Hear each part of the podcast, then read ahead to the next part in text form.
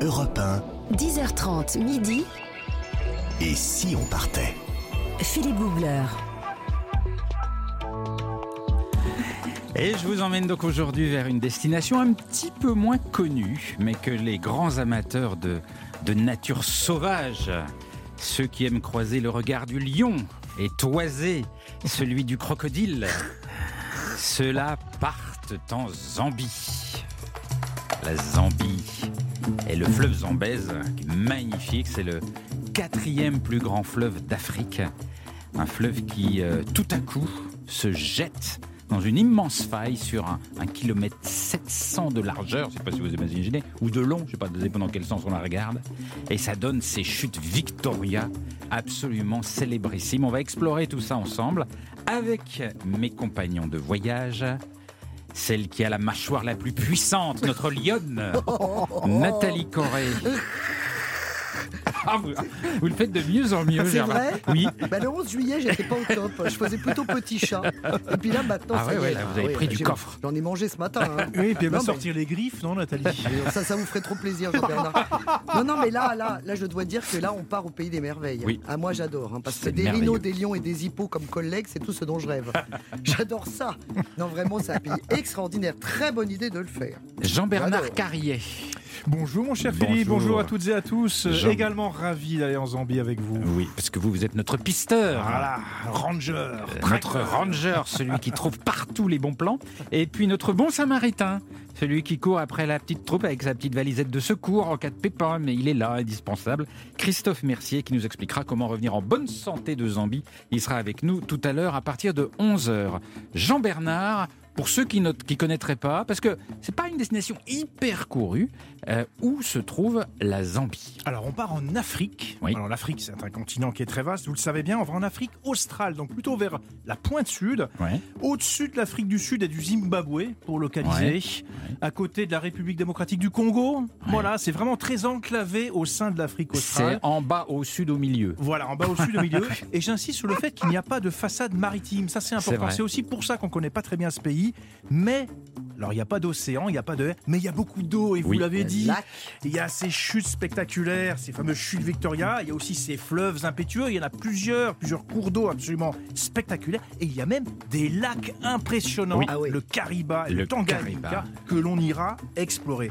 Voilà, pour résumer, la Zambie, c'est un- le paradis du safari et les foules en moins par rapport au Kenya, à la Tanzanie. Ce petit côté méconnu, on va aller l'explorer. Ça donne envie. Attention, chers amis, comme chaque jour sur Europe 1, une grande aventure, et ça commence maintenant. Et si on partait? Voyager avec Philippe Googler sur Europe 1.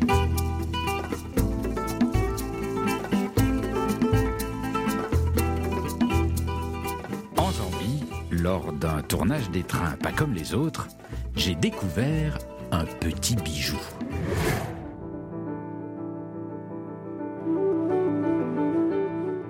Un train. Un train de luxe relativement peu connu, mais pour moi, l'un des plus spectaculaires au monde, le Royal Livingstone Express.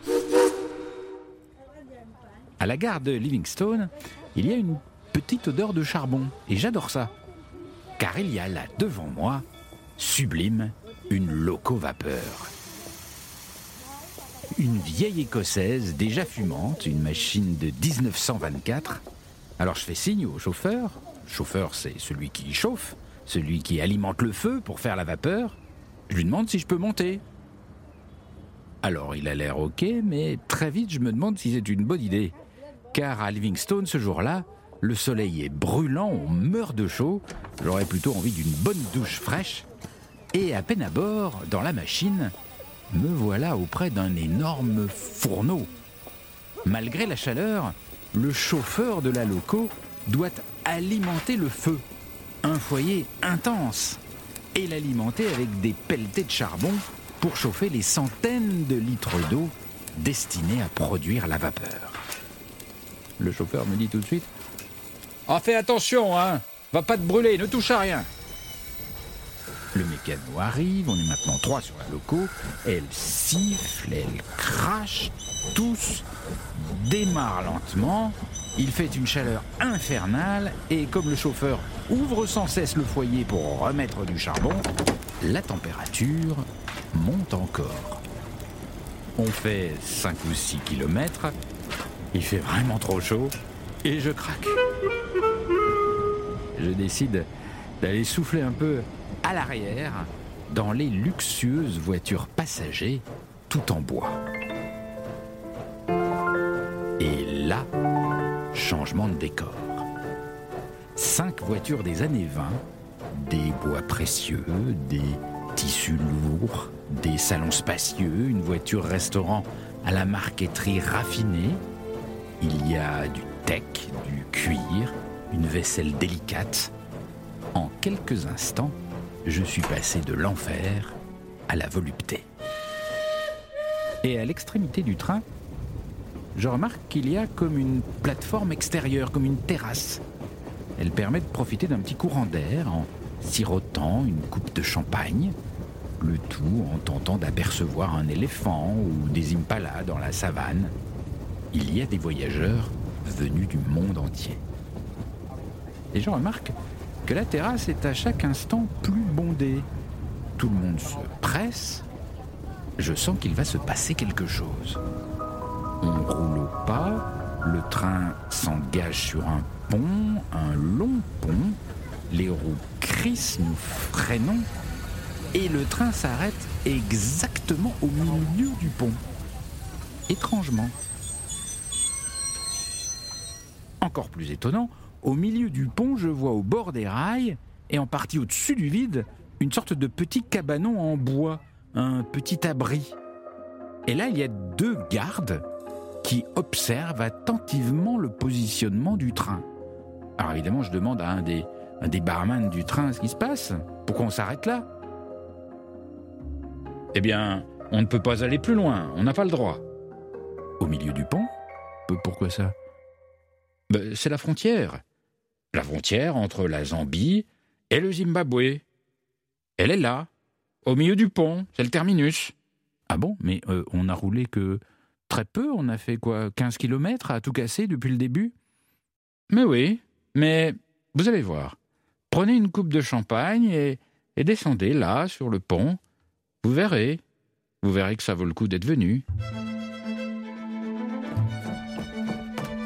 Et en effet, le moment est incroyable. Je n'avais pas fait attention, mais en descendant les quelques marches du train, je me rends compte que le spectacle est là, autour du train. Nous sommes perchés au-dessus d'un canyon vertigineux. Un canyon dans lequel, là, sous mes yeux, s'effondre toute l'eau du fleuve Zambèze. C'est saisissant, je reste bouche bée. Le train s'est arrêté sur un pont juste en face des chutes Victoria. Les chutes parmi les plus impressionnantes de la planète. Tout y est. La vue incroyable, la puissance extraordinaire, palpable de ces masses d'eau gigantesques qui s'effondrent dans une gorge étroite, le bruit de tonnerre, la sensation d'être suspendu au-dessus de l'enfer, tout cela en sirotant tranquillement un petit verre en bonne compagnie. C'est juste un moment de grâce, parfois tout de même, le luxe a du bon. Europe Et si on partait? 1, Philippe Googler. On a beaucoup d'empathie hein, pour votre vie misérable, Philippe.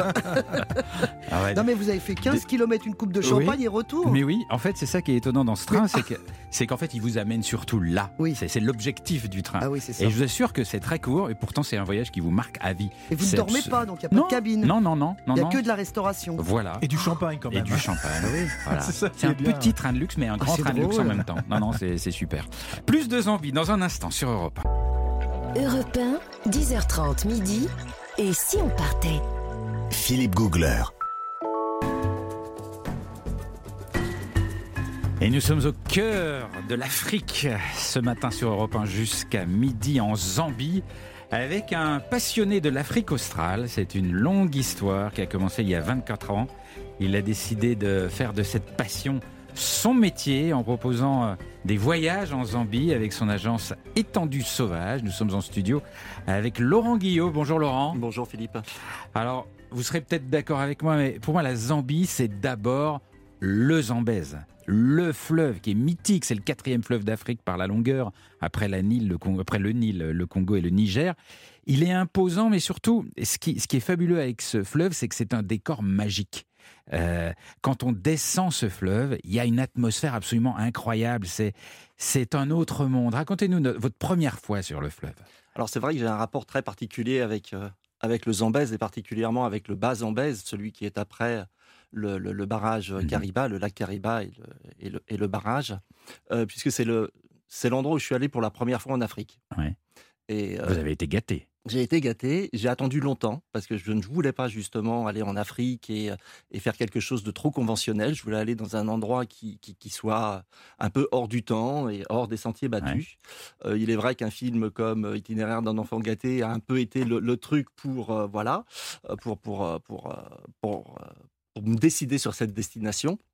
Et, euh, et donc, euh, bah, la première fois que je suis allé en Afrique, c'est sur le bas Zambèze, euh, avec le Lower Zambezi, ce parc du Lower Zambezi, Ouais. et Manapouls, qui est côté, côté zimbabwéen en face. Alors, pas trop de noms locaux parce qu'on ne connaît pas tous. hein, oui, donc, voilà. Donc c'est un peu voilà, mais c'est comment- en, en vrai une, une vraie zone sauvage Ouais.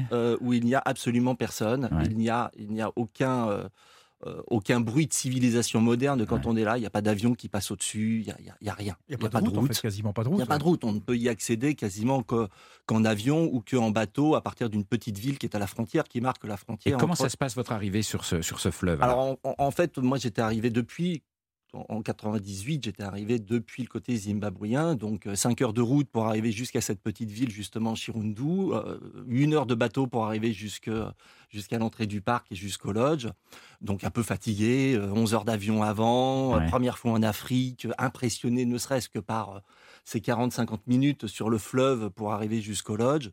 Arrivé au lodge, on nous explique que bon, on est quand même dans un endroit potentiellement dangereux, donc euh, ne jamais sortir euh, À cause des de animaux. sa tente à cause des animaux, Euh, ne jamais sortir de sa tente, euh, toujours faire très attention quand on, euh, quand on, quand on se déplace même en pleine journée pour aller de sa tente jusqu'au jusqu'au au lodge principal. Ouais. Euh, on nous explique qu'il ne faut jamais courir en Afrique. Ouais. Surtout quand un éléphant vous fonce dessus. Surtout quand, de toute façon, ça ira Ce qui est toujours très facile à faire d'ailleurs. En fait, vous gagnez 30 mètres, mais euh, 30 mètres de vie, mais ça s'arrête là. quoi. Voilà. Voilà, revenons au fleuve. Le et fleuve. donc sur le fleuve, euh, donc euh, après tout ce périple, on, on nous propose d'aller faire un tour en canoë Ouais. Sur euh, sur le Zambèze, donc remonter un petit peu en voiture et puis redescendre ce fleuve en canoë. Moi, j'avais jamais fait de canoë de ma vie, si ce n'est un petit peu euh, sur sur la Mayenne, donc euh, ça changeait Ah quand ça même, change. ça change un petit Mm. peu quand même de- de- d'environnement. Et nous voilà partis avec notre notre guide. On était que tous les deux, mon épouse et, et- et moi, euh, plus le guide qui nous a expliqué qu'il fallait aller à droite quand il disait aller à droite, à gauche Ouais. quand il disait d'a- d'aller à gauche. Et alors, comment était l'ambiance? Et l'ambiance était extraordinaire. Entre les hippopotames qui sont sur les bancs de sable et qui plongent quand on arrive, euh, euh, les crocodiles qui sont pareils en train de somnoler, mais euh, les yeux Que bien d'un ouverts. œil. Que d'un voilà, œil, ouais. Que d'un œil. Et on descend comme ça, tranquillement, entre les bancs de sable, dans cette On descend beaucoup tranquillement entre les crocodiles. Ouais, tranquillement. À condition de bien aller à droite quand on vous dit d'aller à droite et d'aller à gauche quand on vous dit d'aller à gauche. Et pas percuter un Et hippopotame. pas percuter un hippopotame. Donc avec le guide qui tape sur son canoë devant nous pour justement montrer aux hippopotames qu'on arrive, surtout pas les surprendre pour qu'ils Ah. ne se lèvent pas. Et puis si jamais ils se lèvent, justement pouvoir partir à droite et à gauche. Donc on est dans cette ambiance absolument féerique avec une lumière puisqu'on est en fin de journée qui commence à devenir euh, très chaude, très très euh, très fin de journée a- a- africaine. L'escarpement du, du bas Zambèze euh, qui, qui est qui, qui est au nord, donc euh, et qui amène une couleur, une luminosité. Plus on se rapproche du, du coucher du soleil, très très parme, très rose. C'est on a des couleurs qui sont sont extraordinaires. Et puis arrive le, moment où le soleil va se coucher et le guide, sans rien nous dire, nous, euh, nous, nous tire sur un banc de sable. On descend bien sûr pas du, du canoë et nous propose un gin and tonic à, consommer avec euh, voilà, modération. Et mais, Une euh, boisson locale. Oui, oui, oui. mais alors dans le style purement, euh, purement anglais. British. Ah, très, très- british. très classe. Avec la petite Très nappe blanche, les Avec la petite natte blanche, avec la glace, la rondelle de citron, Ah là là là là. les petits amuse-bouches qui vont très bien avec. Et vous vous retrouvez là, 24 heures après avoir quitté la région parisienne, au milieu de nulle part, avec ce coucher de soleil qui est extraordinaire, cette ambiance extraordinaire, vous vous dites waouh. Ah oui, ouais, je vous comprends. ouais. Voilà. Donc euh, ça, ça a été un très très grand Et souvenir. tout seul là sur ce banc de Et on sable. était tout seul sur ce banc de sable avec le guide. Il n'y a pas d'autres canoës qui passent, rien, Pour le juste coup- vous et les animaux. Et. Pour le coup, personne n'est passé, mais je crois que s'il était passé quelqu'un, bah, il serait Oui, passé pas peut-être deux ou trois canoës, quoi. Ça aurait pas été gênant. Ouais, ouais. Donc, euh, Ah, ça fait envie. Ouais, ça fait rêver. Ça fait rêver, Ouais. ça fait rêver. Et quel est, quel est le meilleur moyen de, de descendre ce fleuve pour vous C'est le canoë, c'est un bateau plus gros, c'est tout seul, c'est en groupe Co- Comment, comment vous le, le- le feriez? Alors, on peut pas le faire tout seul. De toute façon, c'est beaucoup trop dangereux. Il faut vraiment Mm. être avec des guides qui sont Mm. très expérimentés. euh, et quand on, quand on est avec ces guides, ils sont d'ailleurs certifiés pour faire des sorties, euh, des expéditions en canoë. Et il y a deux façons de le faire, en fait. Si on n'est pas trop aventureux, on va dans un lodge ou dans un, un tented camp qui, qui est, qui est dans le parc. Mm. Et puis, on fait des sorties en canoë pendant deux heures ou pendant trois À heures. la journée ou la à la journée, ouais. à la demi-journée, et puis en même temps qu'on fait d'autres activités. Puis si on est un petit peu plus aventureux, moi ça je trouve que c'est le, le- Ouais. le- le- le truc le plus sympa à faire, c'est de partir pour une expédition de trois ou quatre jours. Donc on part très en amont, un peu plus en amont sur, sur le fleuve, et puis on descend comme ça pendant trois ou quatre jours jusque dans le parc c'est ça, on national et on bivouac, ouais. sur des petites îles, sur des bancs de sable. Et, et- et là, et on est en totale autonomie en fait, parce qu'il faut Mais bien vous, se vous quoi compte- vous vous pagayez? C'est quoi C'est quoi Oui, quel genre En fait, on, quand on descend le fleuve, on, On se laisse porter on par se le laisse courant. porter en Ouais, fait. ah on oui, ne fait que diriger et on pagaille un peu pour Mm. aller un petit peu plus vite. Mais, mais, mais c'est très très tranquille. Et puis il y a les animaux qui sont à droite et à gauche. Il y a quoi comme animaux? Alors, on va croiser des éléphants, bien sûr. Il y a beaucoup d'éléphants qui traversent le Zambèze pour passer d'une rive à l'autre. Comme ce sont des zones protégées, ils sont plutôt tranquilles.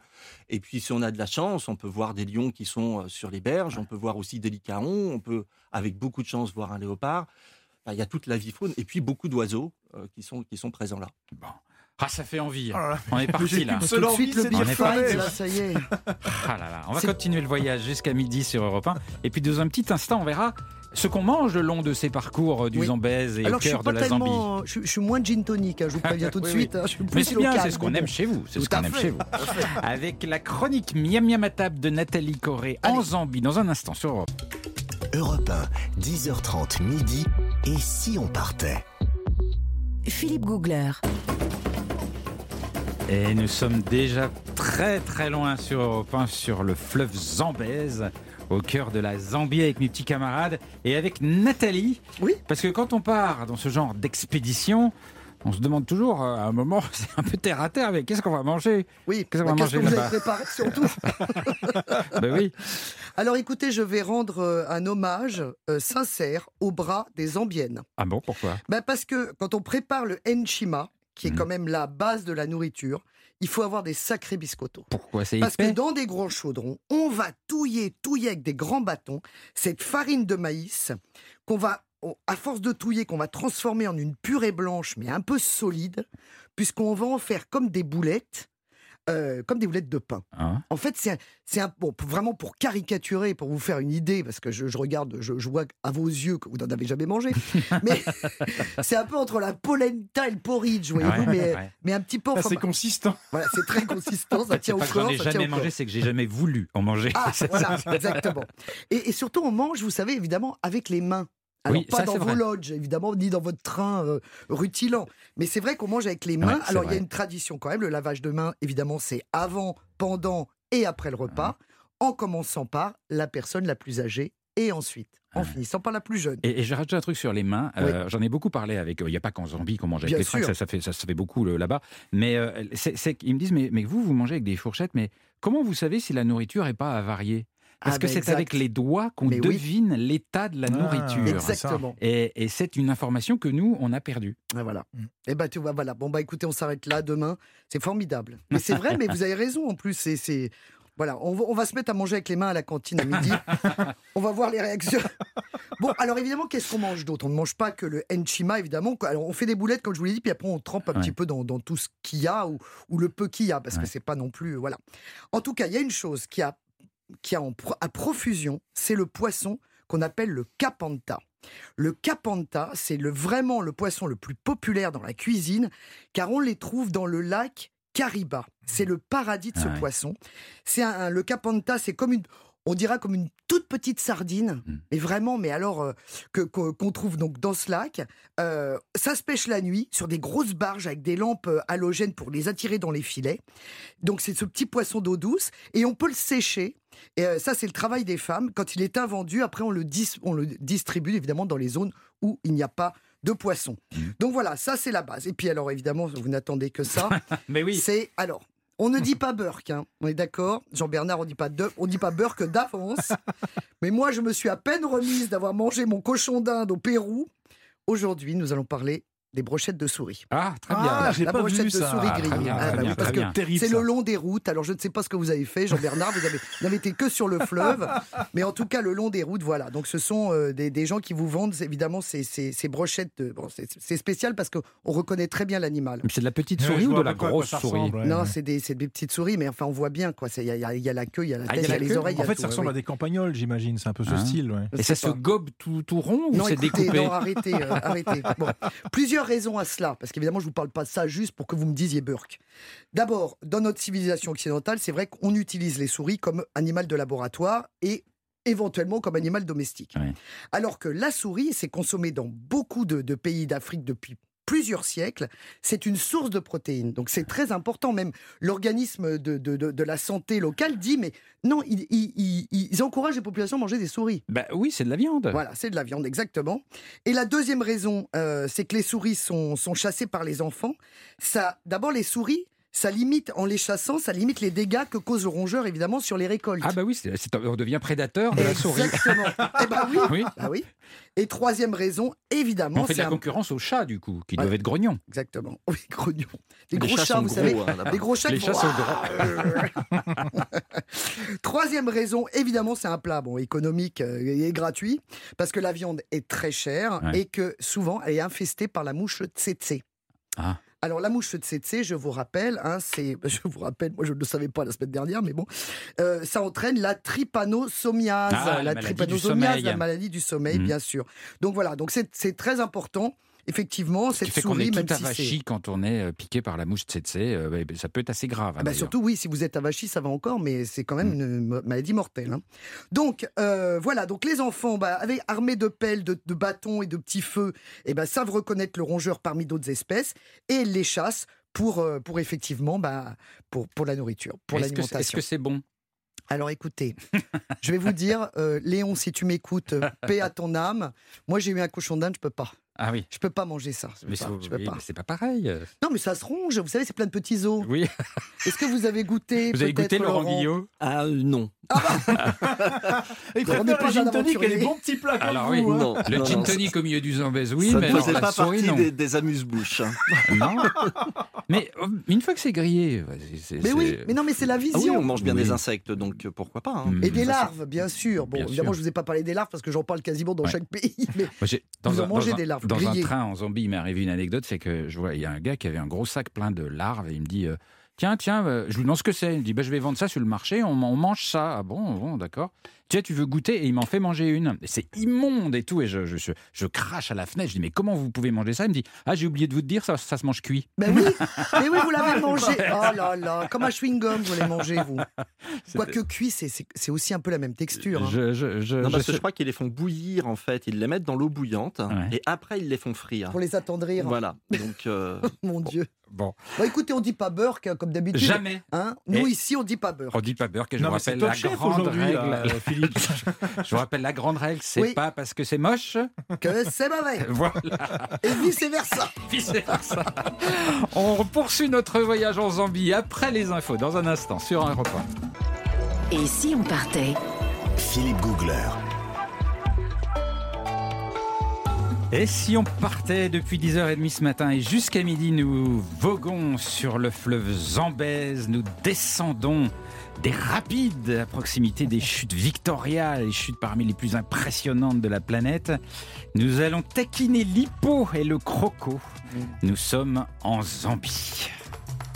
Avec les meilleurs explorateurs. Il y a Nathalie Corée, L'animal sauvage l'animal sauvage indomptable. J'allais le dire. Indomptable. Oh là là, Jean-Bernard Jalil. Jean-Bernard Vous y Carrier. arriverez un jour, Jean-Bernard. Il a essayé, mais ça marche pas. Je me suis cassé Oui, les oui, dents. il s'est cassé les dents. C'est le grand échec de sa vie. Jean-Bernard Carrier du guide Lonely Planet.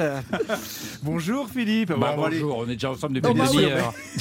J'étais perdu dans mes pensées avec Nathalie. Oh, Non, on va aller explorer la Zambie, mais il va y avoir des scènes d'aventure assez Absolument. particulières. Spectaculaire. Et Christophe Mercier. Bonjour Christophe. Bonjour Philippe, bonjour, tout le monde. C'est l'homme capable de venir à notre secours en toutes circonstances, même au fin fond de la Zambie. Oui, aujourd'hui on va taquiner les petits vers Ah, qui nous Oula. passent à travers la peau, vous allez voir. C'est Oh, sympa. ça va être sympa. ça va être encore sympa. Et puis bien sûr, euh, notre invité, nous sommes avec Laurent Guillot, qui est un grand, grand passionné de l'Afrique australe. C'est une longue histoire pour lui qui a commencé il y a 24 ans. Il propose des voyages en Zambie avec son agence Étendu euh, Voyage. Alors Laurent, il y a, il y a un- quelque chose dont on n'a pas encore parlé, mais qui est l'absolu incontournable de la Zambie. Ce sont les, les chutes Victoria. Elles sont impressionnantes. Moi, je trouve que c'est les plus belles du monde. J'en ai déjà vu quelques-unes. Celle-là, vraiment, elle vous laisse sans voix parce qu'il faut imaginer le fleuve Zambèze, large, qui tout d'un coup s'effondre dans une sorte de faille qui, sur, sur 1 km 700 de largeur. Et donc, c'est- une succession de chutes qui font à peu près 100 mètres de haut et, c'est absolument magique. Vrai, c'est c'est vrai que c'est un spectacle assez extraordinaire, euh, quelle que soit la saison. Ouais. Euh, alors c'est vrai que si on y va pendant la saison des hautes eaux, en février, Ce mars, qui est le avril- meilleur. Oui, mais alors on est trempé gainé au bout de, au bout de deux secondes. On est, on, aspergé de on est gouttelettes. aspergé de gouttelettes d'eau qui, qui, qui vous tombent dessus. Il faut visiter, il faut aller les voir avec, avec un parapluie, avec un poncho, et même avec tout ça, on est encore, on est encore mouillé. Y, il y a même un truc étonnant à propos de ces gouttelettes, c'est qu'il y a tellement de gouttelettes dans l'air, et sur une grande surface, que ça a créé une végétation à part. Il y a un climat particulier. Ah oui, en face, ouais, c'est Ouais, ouais. totalement tropical. c'est tropical Oui, d'un coup, fait. alors qu'avant c'est très sec. Oui. Mais parce qu'à cause des gouttelettes des chutes, eh ben, il y a une végétation différente qui pousse. Oui, absolument. Et, euh, et donc, on peut se promener comme ça sur, euh, sur toute la longueur de la cataracte, Mm. côté zimbabwéen euh, bon, pour une partie et côté zambien pour une autre partie. Et quand on est en saison euh, justement des hautes eaux, autant rester côté zambien où c'est là qu'on a quand même le moins d'eau. euh, Dans la figure. Dans la figure, et on voit les chutes, parce que sinon, euh, quand il y a trop d'eau, on voit même pas, on voit même pas les chutes. Il y a, y y un nuage en fait. Ouais, ça fait Un brouillard. Ça fait un brouillage. On appelle ça d'ailleurs les, les, les, euh, les chutes qui, qui tonnent. Et et, euh, Les chutes qui tonnent, c'est l'ancien nom. c'est l'ancien nom. Et, et l'ancien, le, le nom d'avant était même, je crois, euh, là où est l'arc-en-ciel. Ah. Euh, je ne sais plus dans quelle langue. Que c'est des jeux de lumière absolument extraordinaires. Je me souviens surtout de ça aussi pour les. euh, Ah, c'est des doubles ouais. triple Ouais. arc-en-ciel. Triple arc-en-ciel, Et c'est si ça. on a beaucoup de chance pour arriver là le jour de la pleine lune, euh, ils ouvrent le- le- les, les portes du parc euh, pendant la nuit, enfin en début de soirée, et, et on peut voir des, des arcs-en-ciel de lune. Ah. Des arcs-en-ciel Des de lune. Et Mais ça, ressemble à quoi Ah ouais, c'est Oh beau. bah, ça change de couleur en fait. Euh, la, la- la lumière est beaucoup plus tamisée parce que c'est de la lumière de, de- de la, de la lune, mais c'est un arc-en-ciel avec euh, Mais il y a des couleurs tout, le, ben, tout le spectre. Ah ouais Ah, mais c'est un arc-en-ciel de lune. Ah, ça, j'ai jamais entendu Ouais. parler de ça. Nathalie, vous vouliez dire quelque Non, j'ai une question idiote. Euh, Non, Pardon, pas vous, excusez-moi, bah, Joker. Si, bah, ça m'arrive. Est-ce qu'il y a des animaux qui sautent? Qui saute quoi Dans Bah, les de- chutes? dans les chutes. Ben non, ils vont mourir. Bah oui, mais est-ce que, est que ça peut arriver qu'ils s'approchent tellement, vu cette, euh, cette masse d'eau comme ça Il y a euh, des bipèdes qui de temps en temps euh, font le grand saut euh, un ah peu oui, par quand même. inadvertance. Ah oui, mais ça, oui, c'est des bipèdes, oui, c'est comme nous, en, Voilà, en maillot de bain, on non, voulait dire. autrement non, Quelle les animaux question. s'approchent pas. Bah, je sais pas, je me suis toujours demandé Ouais. si les animaux s'approchaient pas trop près. euh. Vous avez une autre question comme ça Non, je suis la seule. Je crois que c'est la seule de l'année. Par contre, il y a la piscine du diable. Ah oui, Ah, côté ça. zambien. oui, ah, il faut Alors le raconter ça. Ah, mais ça, je l'ai fait. Et Ah, ça, bah, non, ça- moi, j'ai pas voulu. Ah, Ah, Philippe, racontez-nous. Ah non, mais je l'ai fait. Vous êtes un vrai Parce que- aventurier, vous, Euh, oui, non, mais parce qu'on m'avait pas prévenu avant, en fait. En fait, il y a, si, si vous, si vous connaissez un gars du coin, il peut vous emmener, mais tout le monde, il faut, faut connaître un gars du coin. Il faut discuter un peu avec la population locale, c'est toujours le secret pour bien profiter des choses. Et donc, il, il vous emmène avec un petit bateau, mais au ras des chutes. Et quand je dis au ras, c'est à, euh, allez, un mètre. De, de- vraiment du bord du gouffre. Vous Ouais, êtes au bord d'un gouffre qui fait 100 mètres de Ouais. hauteur avec des, des- des masses d'eau énormes qui tombent là-dedans. Et il vous emmène là, et il y a une espèce de, de, de, de rebord, comme ça, en roche. Et, et vous, il y a, il y a derrière ce rebord, il y a comme une espèce de baignoire dans la roche, c'est naturel. hein, et vous vous mettez Mmh. dans cette baignoire et vous avez l'eau qui passe au-dessus de vos épaules et qui plonge dans le gouffre Oui. à 50 cm de votre regard. et et c'est absolument Ouais, dingue. fou. Et si vous vous levez avec les bras comme ça, si vous vous hissez sur le rebord, vous avez la tête qui, qui est au-dessus du vide. du vide, et c'est absolument vertigineux. C'est le bain le plus fou qu'on puisse faire Ouais, je sa crois. vie. Dingue, ouais. Mm. Mais il y a la queue, tout le monde veut y aller. Non, non, non, parce que Non. il faut connaître le coin. Et il Ah ouais. faut, faut vraiment discuter avec les gens du coin qui vous y amènent vraiment euh, si, si vous insistez.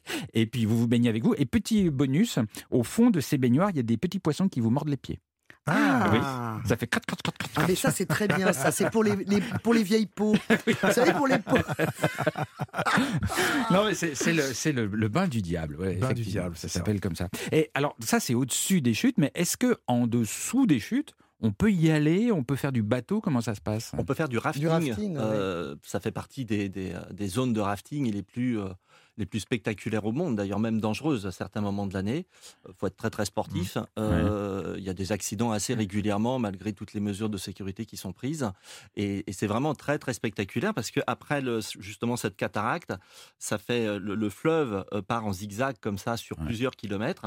Et donc euh, c'est un parcours de jeu qui, te- qui est assez... euh, euh, assez stimulant, on va dire. Ouais. Voilà. Après, on peut faire aussi du saut à l'élastique sur le, sur le, sur le pont. Euh, voilà. Il y a plein d'activités qui sont possibles autour, de, Ouais, autour ouais. des chutes. Ah, il faut quand même faire. dire aussi pour le rafting, parce que c'est vrai que c'est connu mondialement, hein, les- le- le- la descente du Zambèze au rafting, c'est qu'il y a des crocodiles quand même sur les berges. Mais oui. Donc Oui. on n'a pas trop envie de se re- Ah, que le oui. raft se retourne. Si Ah, je bah oui. oui, oui, oui, oui, non, il faut y Mais penser. oui. Non, mais il faut que ça soit hyper encadré, surtout. assez hein. encadré, mais Ah bon, ouais. on n'est jamais à l'abri d'une euh, Oui, d'une dent de crocodile, oui, ça c'est sûr. oui. Et puis on peut se retourner facilement On peut quand se même. retourner C'est tellement facilement, alors, bah, qu'est-ce qu'on fait? Parce que ça arrive souvent. On reste au lodge et on boit du gin tonic sur votre petit banc de sable.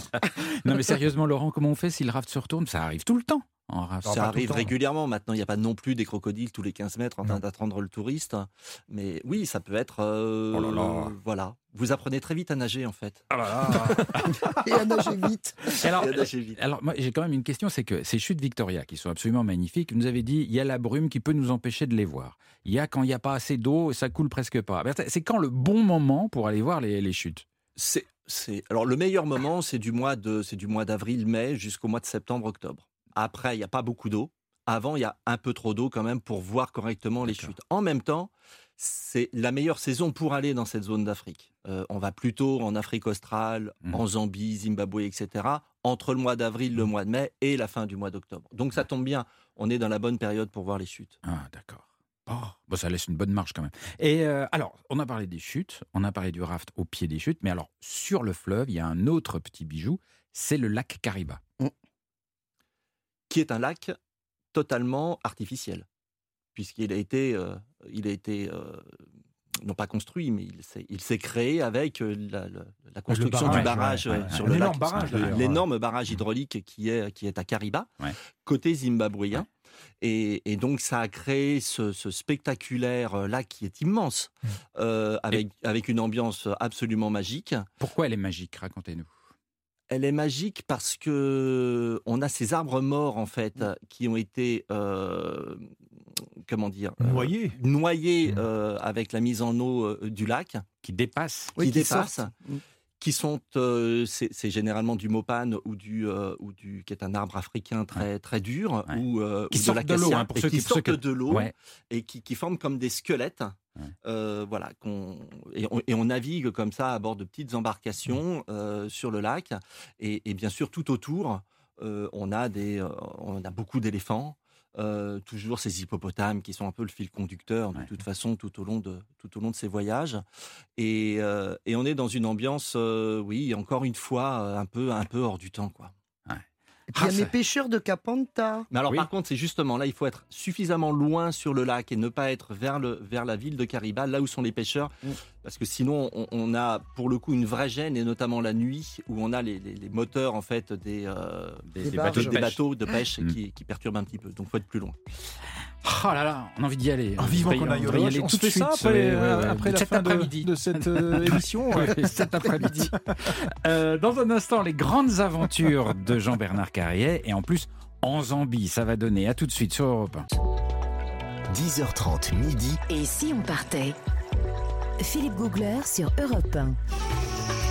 Chaque jour, un grand voyage. Tous les matins, une aventure sur Europe 1. Et aujourd'hui, c'est une sacrée aventure. Et c'est le moment d'essayer de découvrir comment Jean-Bernard Carrier du guide Lonely Planet a vécu l'aventure là-bas. Philippe, Oui. j'ai j'étais exactement au même endroit que vous Vous avez pas quand fait le, vous avez fait le train, le, le- comment il s'appelle d'ailleurs le, le petit- Livingstone Voilà, le Express Livingstone Express, effectivement, qui s'arrête sur cette passerelle métallique sur un au- pont. sur un pont à 345 mètres de hauteur au-dessus du Zambèze qui coule tout en bas Et avec au-dessus chutes Victoria. des chutes Victoria. Alors, vous avez parlé dans votre récit que justement, euh, sur ce pont métallique, il y a une petite cabane. Oui. C'est la douane. Non, alors c'est la douane et aussi à côté de cette cabane, il y a un tremplin de saut. Ah, j'ai pas vu ça. J'ai vu Le les douaniers de la frontière entre le Zimbabwe et la C'est Zambie. exactement à cet endroit-là. Il y a également un endroit qui a été aménagé pour le saut à l'élastique. Au milieu Ah du oui, pont. Au milieu du pont. Ah, j'ai Ah pas oui, vu. Et c'est- ah ben voilà, ben, oui, mais vous étiez Oui, alors euh, donc si en vous, train alors, de boire votre champagne, vous pouvez pas tout faire, Philippe. et vous êtes entre deux pays, alors Bah avec oui. le corps, qu'est-ce qu'on fait oui. Soit on passe la douane, soit on saute. quoi. Alors, le saut à l'élastique, je l'ai fait au-dessus du Zambèze. Mais oui, je l'ai fait, évidemment. Il Et c'est je l'ai fait, c'était Il y a une vingtaine d'années. C'est toujours le cas. C'est une activité qui se pratique très régulièrement sur cette passerelle métallique qui enjambe la gorge avec les chutes de Victoria en arrière-plan. Alors, Mais c'est incroyable l'endroit est Attendez, incroyable. Mais c'est spectaculaire. Il n'y a pas plus magique comme cadre naturel pour faire, pour vivre un, un événement pareil. Je, je répète, 345 mètres au-dessus euh, du fleuve, Ouais. et la chute en elle-même, la chute, le saut à l'élastique, c'est 111 mètres. C'est l'un des sauts à l'élastique les plus spectaculaires au Oh monde, là là. à la fois en longueur, enfin en chute, et à la fois dans le cadre naturel qui est à ta disposition. Et vous l'avez fait Alors, je vous raconte quand même ça. Donc, je suis arrivé, je m'étais inscrit le matin auprès du prestataire local. On se donne rendez-vous au Parce début, que au j'en ai début de tiens, ce matin, je vais m'inscrire pour cet après-midi. Je vais Oui. faire un saut de petit côté 111 mètres. J'avais envie de voir. time ou saut à l'élastique Voilà. Déjà, moi, on j'avais envie de voir un les chutes, mais, mais d'une autre façon, de les vivre. Et écoutez, ça fait plus de 20 ans, j'ai l'impression que je suis toujours au-dessus de ces chutes. Donc c'est vraiment resté gravé. Alors, j'ai pris rendez-vous avec ce prestataire. Donc on est, on est allé sur cette petite, à côté de cette petite Mm. cabane, là où il installe euh, le, le tremplin. Et là, je me suis assis sur le bord. D'abord, on est sanglé. Ah. Donc, on met ses pieds dans des espèces de bottes un petit peu spéciales qui vous serrent très fort. On est sanglé aussi à la ceinture. Donc, tout un système de harnais, de sécurité. Et là, je commençais déjà à plus trop savoir où j'étais parce que là, là, je commençais à avoir la boule dans le ventre quand même. Le vertige Le vertige, l'appréhension. J'avais jamais fait de saut à l'élastique de ma vie. Ah bon qu'est-ce qui va m'arriver? Non, jamais. C'était une première pour moi. C'est Et vous commencez par le plus difficile. bah, le plus spectaculaire. Moi, j'aime bien ça, finalement. J'ai vu le fil en caoutchouc qui était bien accroché euh, sur ce pont. Mais un jour, on va vous perdre, on ne l'aura plus dans l'émission. Euh, et puis, euh, à un moment donné, eh ben, Moi, je le surveille l'après-midi. hein. Vient le grand moment de vérité. Je me suis levé avec euh, ces, donc ces, cette fameuse, ce harnais euh, autour de moi, une petite brise. Je n'entendais plus rien. J'étais complètement oppressé par la, par la peur. Je me suis avancé sur le rebord du tremplin. Imaginez, au milieu du pont. Ouais. En dessous, il y a le vacarme assourdissant du Zambèze qui est en train de déferler. Juste en arrière-plan, il y a les chutes Victoria qui sont en train de tonner, qui déversent des millions de tonnes d'eau. Donc il y a le, le bruit, je sais plus trop où je suis. Je m'avance sur le bord du tremplin, il y a 345 mètres de vide sur moi. J'ai l'impression que j'arrive plus à respirer. Je m'avance, je m'avance. Ça dure une éternité. Et je saute. Et là. Alors là, là, on n'a plus de Ça dure 4 secondes, 4 secondes de chute qui m'ont paru un instant d'éternité. J'ai fait le saut de l'ange pour vraiment Aïe. jouir de ce moment absolument hors du temps, hors de tout. Et je vois le fleuve se rapprocher. J'ai l'impression que je vais le percuter. Il a ma- Je vais le toucher avec ma main. C'est pas possible. Mais quand est-ce que ça s'arrête? Et boum Effectivement, c'est un saut à l'élastique, donc il y a le sentiment d'être euh, comme un morceau de chair qui pendouille. L'élastique tombe et remonte. On, on fait ça plusieurs, on fait le là, pendu on l'a plusieurs vécu plusieurs avec vous. fois. Plusieurs Ah, il me fois, fait ça monte hein. et ça descend. Mais qu'est-ce qu'on ressent pendant la chute? Envie de Non, on sent vomir. plus rien. C'est un moment, en fait, un moment d'éternité. On est complètement déconnecté du réel. Mais c'est quoi Qu'est-ce qu'il y, a- qu'est-ce qu'il y a dans le cerveau pendant ça rien, tombe rien, il y a juste une sensation brute, absolue, de vivre un moment d'éternité. Et c'est ça que j'ai recherché. Mais je- 20 ans après, je m'en souviens comme si c'était hier. Alors évidemment, on pendouille comme ça pendant plusieurs, plusieurs dizaines de secondes. fait le yo-yo. Et ensuite, on fait le yo Voilà, je cherche, on fait le yo-yo au bout de cet élastique. Et ensuite, on prend sa respiration. Et là, le prestataire vous remonte à Ah, l'aide C'est ça que je d'une voulais savoir. poulie. Donc après, il y a toute la remontée. Il y a la euh, remontée, ah on ouais. entend le bruit La de la tête en poulie, la tête en bas, la tête en bas. Et, Bah vous- et je regardais le fleuve euh, à plusieurs centaines de mètres, on est remonté. Mais tu peux pas te groupir pour remonter au moins pas la tête en bas La sensation d'adrénaline absolue. mais alors, faut- faudrait que vous le voyez, il, est- il est rouge vif là quand Ah il oui, raconte il, ça. il entend rien de ce qu'on lui Il, dit. il est, il est encore dedans. Je suis perdu dedans, Ouais. mais j'ai envie de le refaire maintenant. C'est ça qui est Mais terrible. euh, ce que je voudrais savoir, c'est que quand, pendant que vous chutez, dans, vous êtes stressé, vous êtes détendu, vous pensez à quoi? Mais je pense qu'on est détendu. Enfin, si je me souviens bien, on est- j'ai- j'ai- j'avais le sentiment d'être détendu et d'être complètement dans un moment d'absolu, de vertige absolu avec ce le, le fleuve, les eaux du fleuve. Vous voyez- vous voyez le- le sol qui approche? On voit, le, on voit les, les eaux tumultueuses du fleuve qui se rapprochent et on se dit, mais je vais plonger dedans, c'est pas possible. Et c'est ça qui est, qui est cette, cette chute, cette adrénaline absolue. Et alors après, vous avez le, le- ce qu'on appelle le, le- le- enfin, j'ai la, la deuxième phase. Et après l'adrénaline, il y a ce moment de soulagement absolu, le corps. Mm. Comme si vous aviez pris, euh, euh, fait un effort absolument surhumain, vous êtes complètement soulagé, vous êtes Ouais. complètement groggy. Voilà. Oh, et ça, bah, c'est un moment extraordinaire. Moi, je préfère ma Et- petite et- coupe de champagne sur le pont. Oh Euh, bah oui. Tranquille. Oui, tranquille. ça c'est sûr. L'un n'empêche pas l'autre, Philippe. Oh.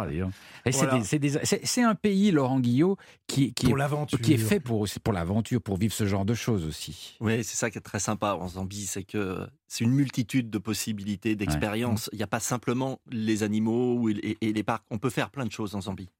Et d'ailleurs, on parlait des, des animaux et des parcs. Euh, là, on a beaucoup parlé du fleuve Zambèze, des chutes, etc. Mais pourquoi, si on a envie d'aller voir les animaux et les parcs, on, on irait particulièrement en Zambie? Parce qu'il n'y a pas que ce pays pour voir les Non, animaux. de- Et c'est quoi le petit plus qu'on a là-bas? Euh, je ne sais pas s'il y a un- s'il y a réellement un plus. Moi, j'ai l'impression rapport- que c'est une espèce de, de tranquillité. C'est-à-dire que c'est moins, c'est un tourisme un peu, un peu moins de masse. Alors, on est totalement en dehors des circuits classiques Mm. euh, du, euh, du tourisme, euh, du tourisme en Afrique. Ça n'a rien à voir avec le Kenya, par Rien exemple. à voir avec. euh, Ou l'Afrique du Sud. Alors, rien à voir avec l'Afrique du Sud, parce que l'Afrique du Sud est beaucoup plus domestiquée, Mhm. même Mm. si le parc Kruger est immense, etc. Mais voilà, on est vraiment dans une Afrique euh, très authentique, qui est très préservée, qui est restée comme. Moi, j'y suis allé il y a, il y a 24 ans pour la première fois, j'y suis retourné il y a 3 ans. Euh, malheureusement, je voudrais bien y retourner euh, euh, plus souvent. Il y, a, il y a une nature qui est Et ça a préservée. pas bougé. C'est l'Afrique comme dans les rêves. un peu. Absolument. C'est- quelque chose comme ça de. de- on a l'impression qu'on est euh, dans euh, quelque chose d'éternel. euh, D'intemporel. Ouais. C'est toujours les premiers matins du monde Mm. et on n'a jamais personne. C'est ça qui est assez fabuleux, c'est que vous faites euh, des safaris à pied ou en 4x4 ou et, et- et vous ne voyez jamais beaucoup de- de- de- d'autres visiteurs. D'autres humains. D'autres Nathalie? Mais c'est quand même des voyages assez euh, chers, il faut le dire. Est-ce qu'on peut faire des- ce voyage-là, mais à moindre coût C'est assez vraiment... difficile. Ouais, c'est difficile. Oui, c'est quand même assez difficile, mais c'est aussi le prix pour que cette nature soit préservée, qu'il n'y ait pas trop de monde et que ce tourisme aussi bénéficie aux populations locales et à la préservation de l'environnement. Si vous avez trop de monde, à un moment donné, c'est compliqué de manager tout ça. Je voudrais quand même juste ajouter, parce que ça, je connais, c'est une situation que je connais bien. Il y a effectivement des loges très luxueux et qu'on adore, évidemment, ça se mérite. Mais à côté de ça, il y a quand même des options euh, plus abordables, Oui. ce qu'on appelle Oui. des camps toilés, qui sont Qu'est-ce que c'est? Bah, c'est des tentes, des Mhm. tentes un peu aménagées, évidemment, c'est pas des tentes euh, rustiques, des tentes aménagées, et c'est une, une option euh, de découverte de ces parcs qui est beaucoup plus abordable Ah plus abordable, c'est Donc il y a quand même euh, Et puis assez sympa parce qu'on on se, on se sent plus proche de la Eh, nature. oui, tout à fait. C'est pas que du tourisme de luxe, hein. c'est Non, ouais, c'est du faut- tourisme authentique, Voilà. mais pas que de luxe. C'est Qui pas se que du mérite, luxe. voilà, on va dire qui se mérite. ouais. Voilà. Et, et souvent, quand c'est pas de luxe, c'est moins cher. Et on se sent plus proche de la nature et des gens. Donc, euh, c'est aussi l'avantage. Dans un petit instant, euh, la Zambie côté, côté santé avec notre ami euh, Christophe Mercier. Je qui- que ça va être sportif. Ça va être sportif aussi, parce que on n'imagine pas trop ce qui peut nous arriver en Zambie. Eh bien, Christophe est là, vous allez voir. À tout de suite sur Europe. Europe 1, 10h30 midi. Et si on partait? Philippe Googler. Nous voyageons en Zambie depuis 10h30 ce matin et jusqu'à midi sur Europe 1. Et alors la Zambie, c'est un pays qui est captivant, on a tous envie d'y partir maintenant, mais côté santé, c'est vrai qu'on ne sait pas trop où on met les pieds. Euh, on se demande un petit peu ce qui peut nous arriver là-bas. Et heureusement, Christophe Mercier est là à suivre toute la petite équipe avec sa mallette, prompt à venir à notre secours. Et mes 18 valises. Et c'est 18 valises, oui c'est vrai, qui coûtent cher en supplément bagage. Euh, Qu'est-ce qui pourrait nous menacer en Zambie? Euh, Philippe, vous avez dit mettre les pieds. C'est exactement ce dont on va parler. Parce que quand on passe à côté des chutes Victoria ou, ou qu'on va au niveau du, du fleuve Zambèze, Oui. il y a plein de cours d'eau. Partout. Et puis on est, on est tenté de faire trempette. Ben oui, avec les crocos. Bah, Avec les crocos, c'est ça. Donc vous allez nous expliquer comment guérir Euh, d'une morsure de croco. Ah non, non, non, on va parler d'animaux beaucoup plus petits parce qu'on va parler de bilharziose. Qu'est-ce que c'est Ah. ça? Alors, c'est des petits vers Mmh, plats ça mal, euh, ça. qui sont dans les cours d'eau stagnants. hein. dans le fleuve Zambèze, ça, ça coule, donc c'est quand même moins risqué, mais il y a plein de- de- d'endroits stagnants. Mhm. Et euh, bah, ces petits vers plats, ils peuvent passer à travers notre peau. Donc, je vais vous donner tous mes trucs et toutes mes astuces pour éviter et, et- et revenir en bonne santé. Donc alors, comment euh, guérir d'un ver qu'on attrape en Zambie? Alors, déjà, regardons comment ça se passe. Un animal. C'est pas une chronique facile à vendre ailleurs. hein. Ce n'est que sur Europe 1. Euh, un animal ou un, ou un animal ou un homme a cette maladie, il va par ses excrétions, par ses urines, par ses selles, euh, déverser des œufs euh, dans l'environnement, dans les cours d'eau. Ouais. Ces petits œufs, euh, ils vont se retrouver dans des animaux où ils vont euh, maturer, ça va donner des larves. Ouais. Ces larves vont se retrouver dans, ces coins euh, de cours d'eau stagnants. Et puis vous allez me faire trempette, et puis ces petites larves vont passer à travers votre peau. Ah, mais ça, ça on, on vous en parlait en Zambie, mais c'est quelque chose qu'on peut Alors, retrouver on va le ailleurs. hein. retrouver dans dans d'autres endroits, mais en Zambie, il y a eu une alerte hein, cette année, au mois d'avril, auprès de- d'enfants euh, zambiens qui ont contracté cette euh, bilharziose. Ah bon? Et donc, ça passe à l'intérieur de vous, ça passe dans votre sang, puis ça va être dans votre vessie, dans vos reins, et puis les, petits, euh, les petites larves vont maturer, ça va faire des adultes qui vont s'accoupler. Dans le corps? Oui, absolument. dans notre Ils vont s'accoupler à l'intérieur de vous, Ah bah. et puis qui En dit même temps, si on favorise l'amour. hein. exactement Le l'amour entre Philippe Googler. et, et ils vont s'accoupler. Puis évidemment, de l'accouplement vont naître des petits œufs que vous allez à nouveau excréter dans l'environnement extérieur. Oh, ça me gratte. C'est dingue, Et ça me oui. gratte. Mais alors, et donc, les- c'est quoi les symptômes alors, de tout ça Les symptômes des maladies intestinales, des grosses diarrhées, parce que ces œufs vont se fixer à l'intérieur de vous, ces petits accouplements, bah, ils vont se fixer à l'intérieur de votre intestin. Mais ils Euh, préviennent dans- quand ils s'accouplent Ah ou oui, ils- bien sûr, bien sûr, il lance le- le- la sonnette d'alarme pour que vous teniez le, le chandelier. Euh, les infections urinaires, évidemment, et puis des crampes, euh, et puis une infection au niveau des muscles. Ah super, d'accord. Vous m'aviez pas ça. dit que vous aviez des crampes hier Si, Vous avez des une crampe au crampes. mollet Oui, au mollet. J'ai souvent une crampe au mollet. Alors, que ça peut être une reproduction de verre. Il faut, boire, il faut boire plus d'eau potable. Ah. Euh, et donc, euh, alors le problème, c'est qu'on s'en prend pas compte a priori. On va s'en rendre compte euh, dans- décalé par rapport au voyage. On peut avoir au début une petite démangeaison euh, sur place parce que c'est à l'endroit où le verre est passé à travers la peau.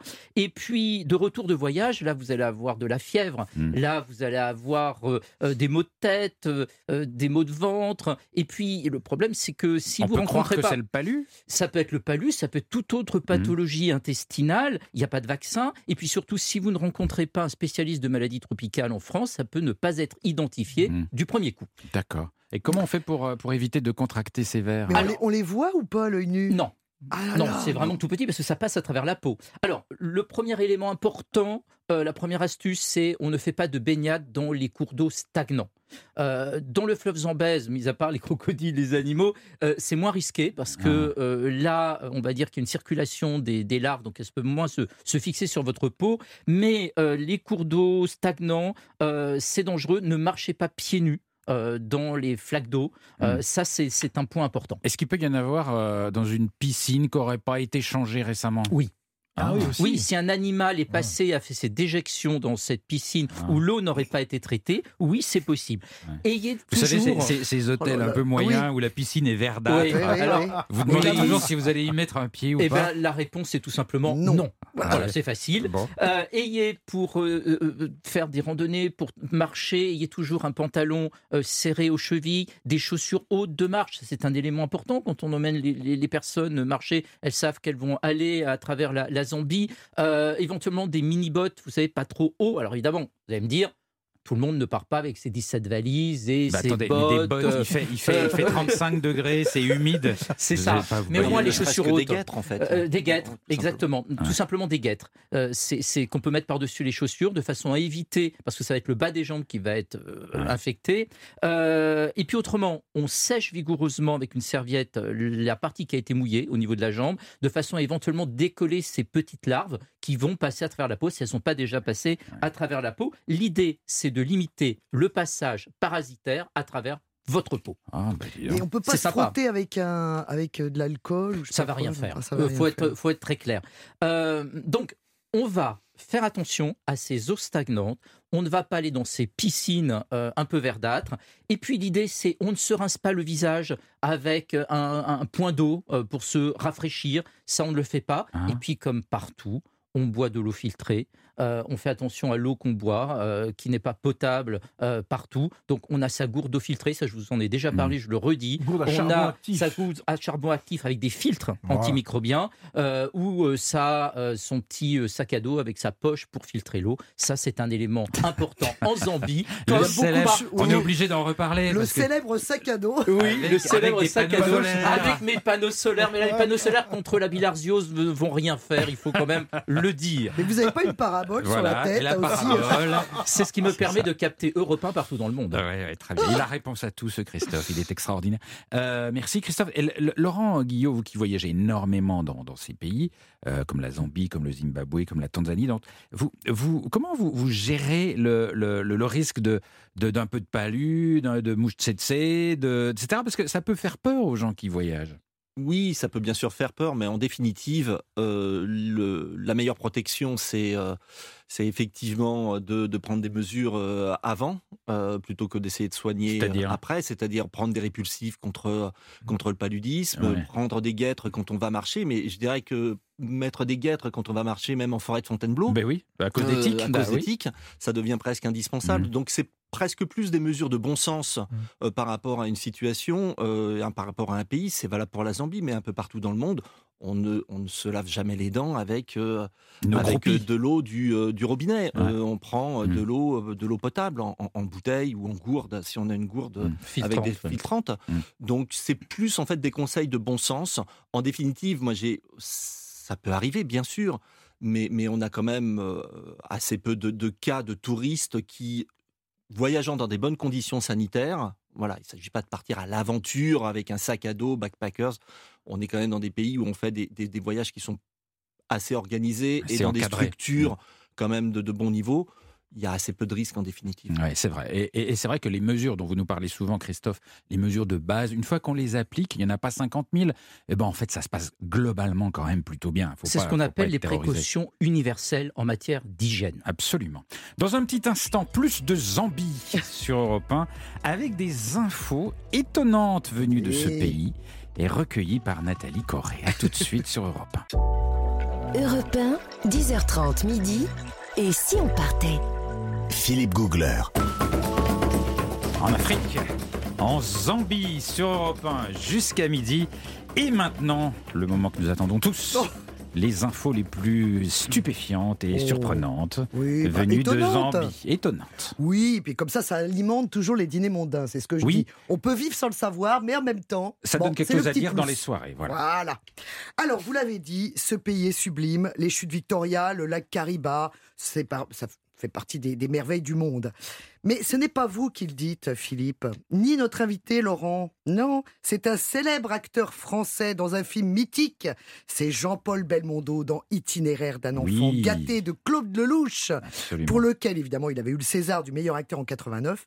Et effectivement, il est à bord d'un hélico et montre les chutes Victoria à sa fille, prénommée justement Victoria Clin d'œil. Ah, C'est le plus beau jour de ma vie. C'est normal, c'est l'un des plus beaux endroits du monde. ah, ouais. Et toute cette eau va où? Au lac Kariba. Tu verras, c'est un endroit insensé. Avec des arbres qui sortent de l'eau. C'est vraiment magnifique. Ça, c'est le plus bel endroit du monde. Ah, c'est dingue. Voilà. Entendre Jean-Paul Belmondo dire ça, c'est pour fort. ça, c'est un cadeau que je vous fais. Magnifique. Voilà.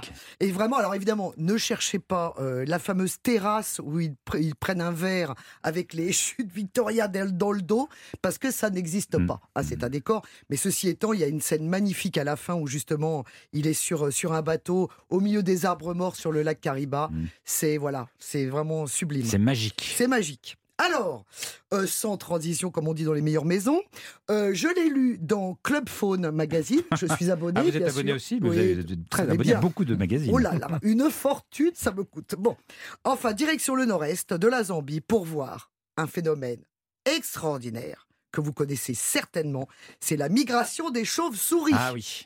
Alors là, chaque année, à la fin du mois d'octobre, début novembre, les roussettes des palmiers, cette chauve-souris incroyable qui fait quand même 75 cm, c'est quand même une belle bestiole, Ouais. qui est frugivore. Alors le frugivore, je rappelle, euh, c'est un animal qui mange des fruits mûrs.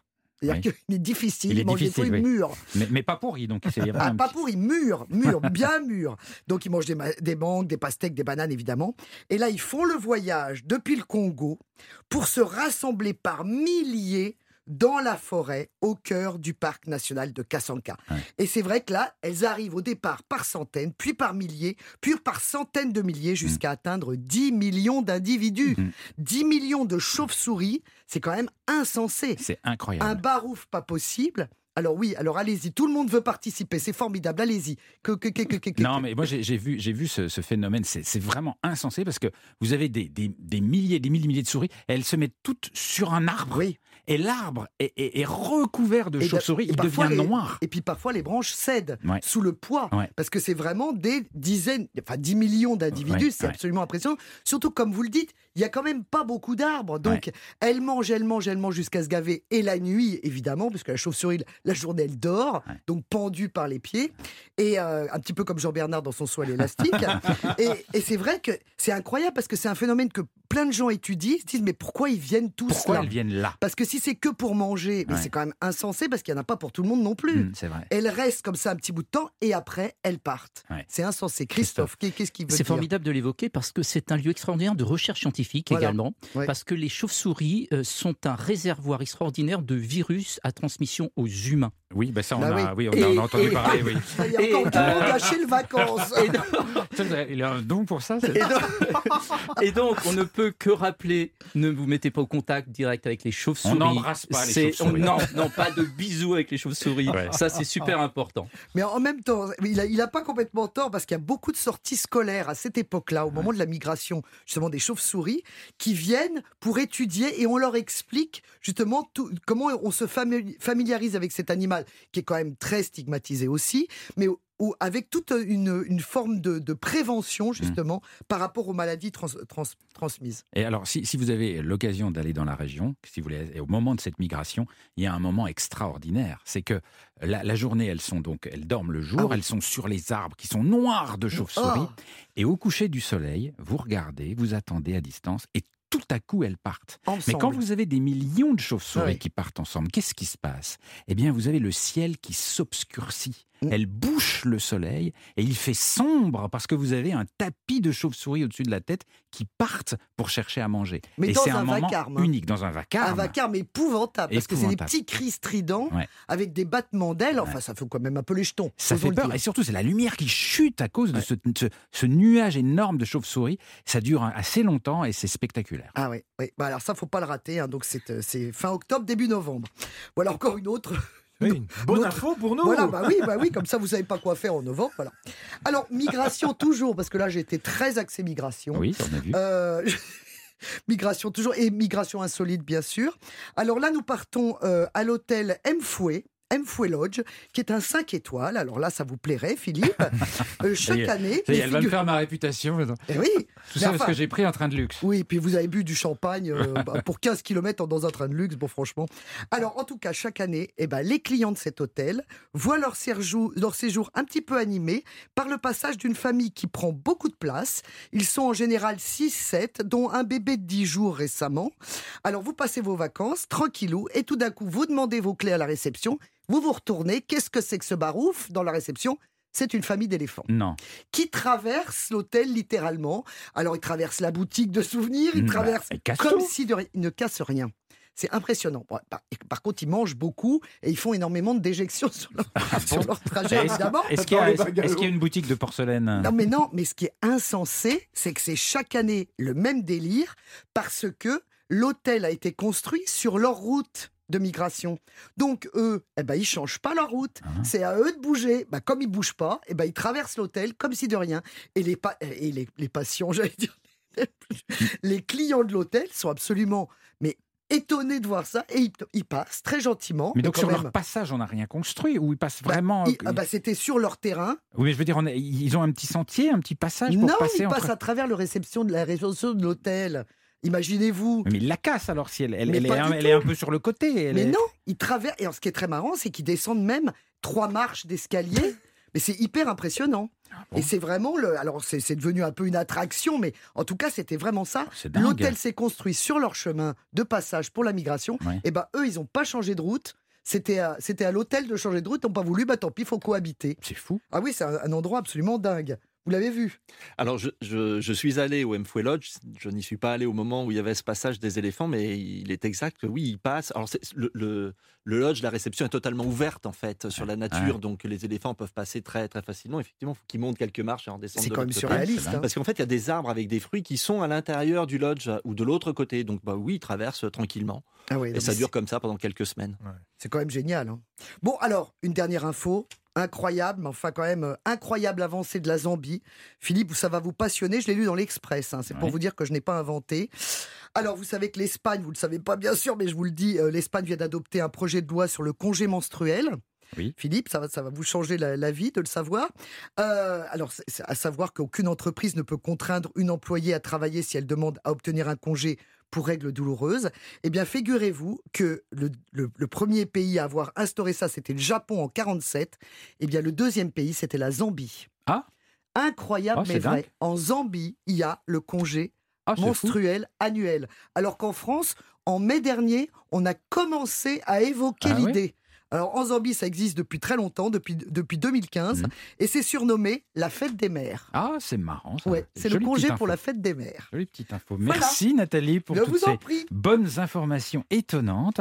Et avant de découvrir les bons plans de Jean-Bernard Carrier du guide Lonely Planet en Zambie, voici Back to Africa, le dernier titre, le dernier single de Yannick Noah sur Europe 1. J'ai parcouru tant de chemins, de villes sans lendemain, de pays tristes à pleurer, exploré tant de fausses pistes, de provinces conformistes, de continents prêts à porter, et tout ce temps passé à te rechercher sur les terres reculées du monde entier.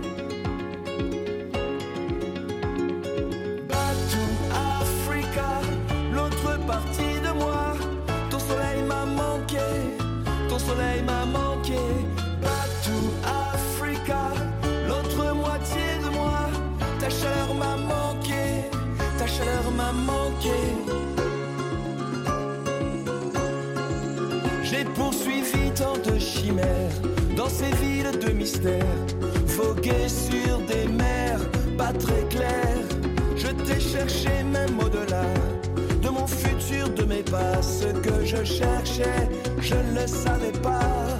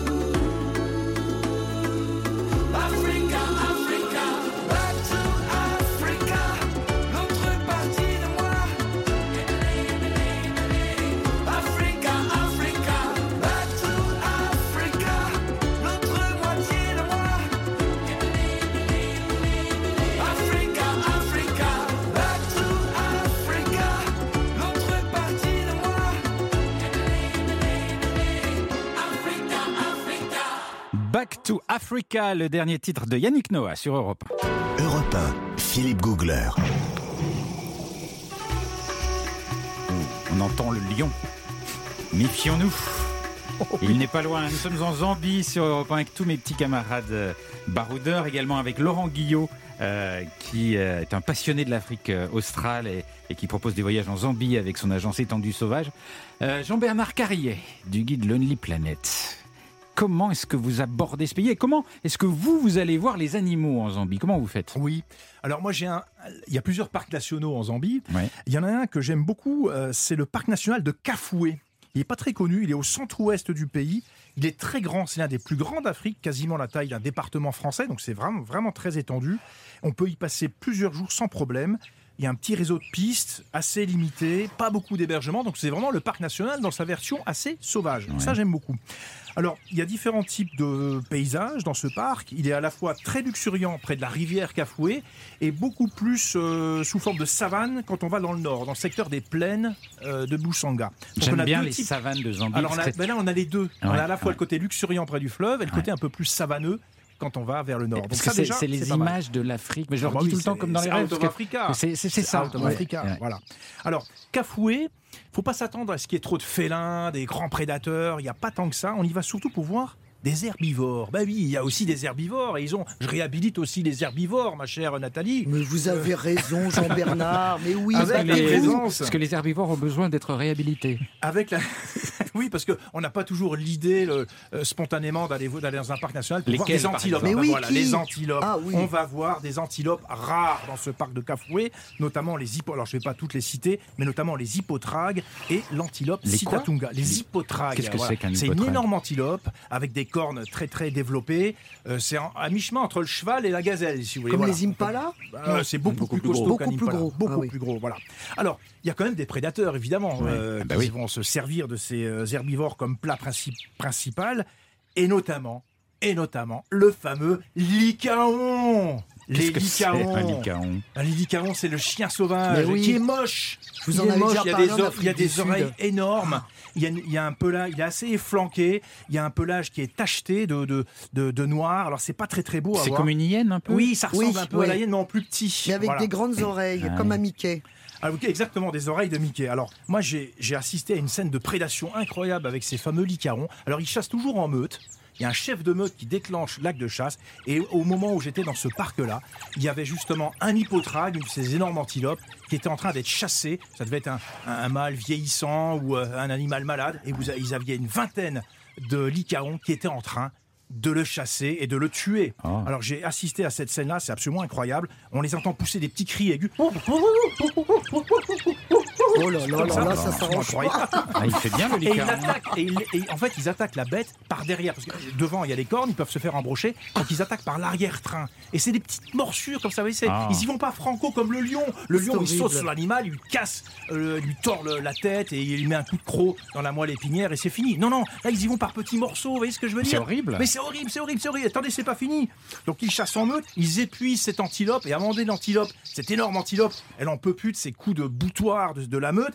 Elle se met à genoux, elle tombe à genoux. Et là, attention, elle est toujours vivante. Et il commence à la dévorer vivante par l'arrière-train. Oh. Et vous Oh avez effectivement. c'est gore, C'est complètement gore. Et donc, je l'ai vu. euh, Et vous avez tout vu Mais oui, j'ai tout vu. Mais parce que s'il galope, ça s'éloigne. Et Vous c'est pouvez pas non, tout non, non, voir. non, ils sont là, ils sont là, ils se fichent complètement de, de- des gens qui sont dans le safari, dans le de véhicule. à côté. C'était à 20 mètres hein, le- la Ah scène, ouais. et c'est une, une une scène de curée, une curée incroyable. Ça gargouille, on entend les chairs qui sont sectionnées, Oh. dilacérées, Oh, les os qui sont passe C'est Et incroyable. enfin, les gens passent à table, Qu'est-ce vous, qui avez, vous vous avez cette meute de licaons, ils ont la gueule couverte de sang. Oh. C'est complètement sanguinolent. C'est incroyable. Il y a un côté orgie, presque vampirique dans ce spectacle-là. Et ce qui est incroyable. Non, Mais Qu'est-ce qui se passe Et- non, Mais mais- Je ne connaissais pas ce côté non. sanguinaire chez vous. Là. On vous Et cette voracité des licaons, c'est absolument fascinant. Et vous savez qu'en combien de temps ils ont fini la bête, qui fait au moins 300 kilos En une demi-heure, c'était réglé. Ah. C'est incroyable. Oui, ben là, les La- gens, la- ils ont fini leur repas façon- en 10 minutes. Voilà. ça, ça, fait partie des scènes de safari, il faut quand même le dire. Ouais. Vous me le confirmez, euh, Laurent, ça fait partie des grands moments de safari, les scènes de curée et de prédation, que ce soit avec des lions ou des licaons d'ailleurs. Ça fait partie des grands moments de la vie sauvage. Je suis pas certain que ça fasse partie vraiment des grands moments de safari parce que tout le monde n'aime pas. euh, Oh non. Moi j'aime bien les Bah, scènes de curée. Oui, mais Parce enfin, que c'est surtout- à la fois la violence, mais en même temps Ouais. il n'y a pas de morale dans la nature. Non, c'est c'est- euh, c'est la vie sauvage. C'est la vie sauvage Mmh. telle qu'elle est, dans, sa, dans une forme de cruauté, on peut le dire, mais c'est, mais c'est naturel en fait. Bon. Voilà. Vous voulez pas refaire le loupin, là? Le licaon. Oui, mais c'est c'est pas le loupin, c'est pas le même animal? Non, c'est pas le même. Ah, d'accord. Non, non, non, non. Ben, Voilà. Refaites le. Oh oh, c'est formidable. Bon, Je vous assure que c'est ça. euh, Sinon, vous avez d'autres petites choses au magasin, peut-être un petit peu moins saignantes? Bah oui, alors une petite pépite hors des sentiers battus, euh, parce que je- vous allez, vous allez pas vous en remettre hein, de la scène de curé. Euh, dans le nord du pays, ça s'appelle les Mutinundo Wilderness. C'est une réserve privée. Alors c'est pas le grand luxe là justement, c'est plutôt des petits chalets très bien intégrés au paysage, c'est assez écolo. Alors au niveau paysage, on change complètement de registre. Ça s'appelle des, ce que les, les géologues appellent ça des Inselberg. En Qu'est-ce fait, c'est des c'est grosses buttes de granit qui font à peu près une centaine de mètres de haut, Ouais. qui dominent des plaines. Et cette grosse, ces grosses buttes, elles ont été façonnées par l'érosion. Donc c'est des so- sortes de mini-montagnes. Euh, on se croirait dans un décor préhistorique. On a l'impression d'être revenu à l'âge de pierre quand on circule là-dedans.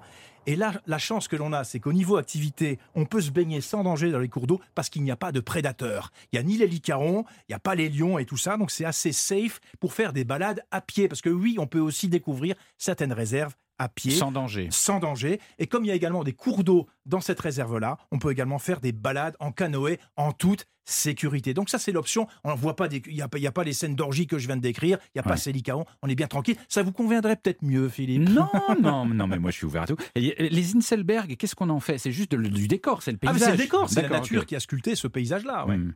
Et puis alors, évidemment, et on n'en a pas encore parlé, et ce serait une erreur de ne pas le faire, il y a le Tanganyika. Ah, le Ah. grand lac du Tanganyika. On, en- on parle toujours du Kariba, mais le, lac, le lac Tanganyika, c'est tout au nord du pays. Le Kariba est au sud, Tanganyika tout au nord. Alors c'est une immense mer intérieure Ouais. qui, avec 1500 mètres de profondeur quand même. hein. Donc c'est une vaste mer intérieure.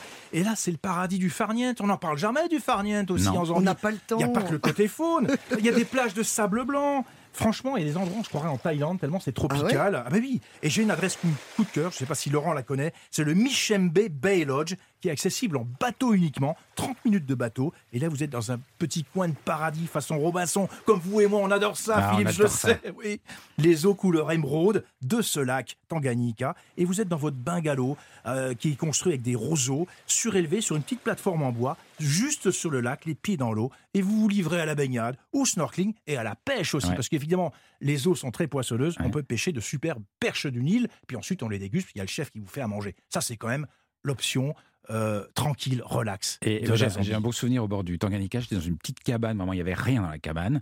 C'était complètement paumé. Il y avait juste un, petit matelas et c'est tout. Et le bonheur au bord de ce lac, parce que l'eau est, assez pure. Oui, elle est, elle est assez cristalline. Elle est cristalline. C'est comme vous n'avez pas de salle de bain, évidemment, vous allez vous jeter dans le lac en guise de, de douche, quoi. Enfin, de- et c'est un bonheur de faire ça avec le soleil qui se lève, juste la sensation de se laver dans cette eau pure et avec le paysage autour. C'est des petits plaisirs inoubliable. inoubliables qui ne coûtent rien et qui sont un grand bonheur. Ben, je les partage avec vous, Philippe. Ouais, Voilà. c'est vrai.